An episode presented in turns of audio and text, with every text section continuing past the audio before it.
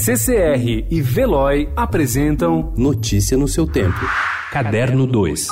Quando eu nasci no Nordeste, de cada 10 crianças, 7 não chegavam à idade de 10 anos. Eu sou permanentemente um sobrevivente, pô.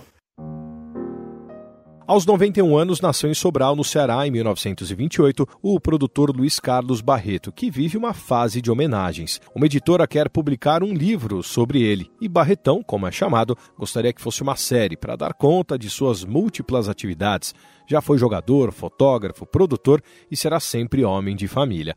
O livro ainda vai sair, mas já existe um filme, lançado na mostra e apresentado no Festival do Rio. A ideia da distribuidora é lançar Barretão nos cinemas, depois na TV. Ficou para 2020.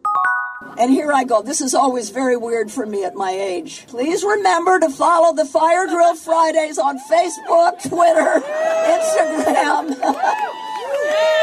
and to visit firedrillfridays.com for details on our upcoming teach-ins. Okay.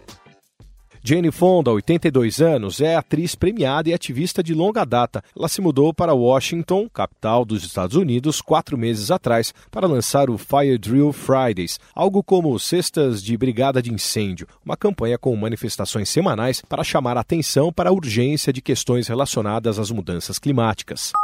Após vetar um projeto de lei que prorrogava benefícios fiscais para o setor audiovisual, o presidente Jair Bolsonaro deve editar em janeiro uma medida provisória para alterar algumas regras de incentivo ao cinema previstas no regime especial de tributação para desenvolvimento da atividade de exibição cinematográfica e na lei do audiovisual. A alteração que Bolsonaro deve fazer na legislação sinaliza que, apesar do veto, deve ser mantido o abatimento de impostos para incentivo ao cinema nacional. Notícia no seu tempo. Oferecimento CCR e Veloy.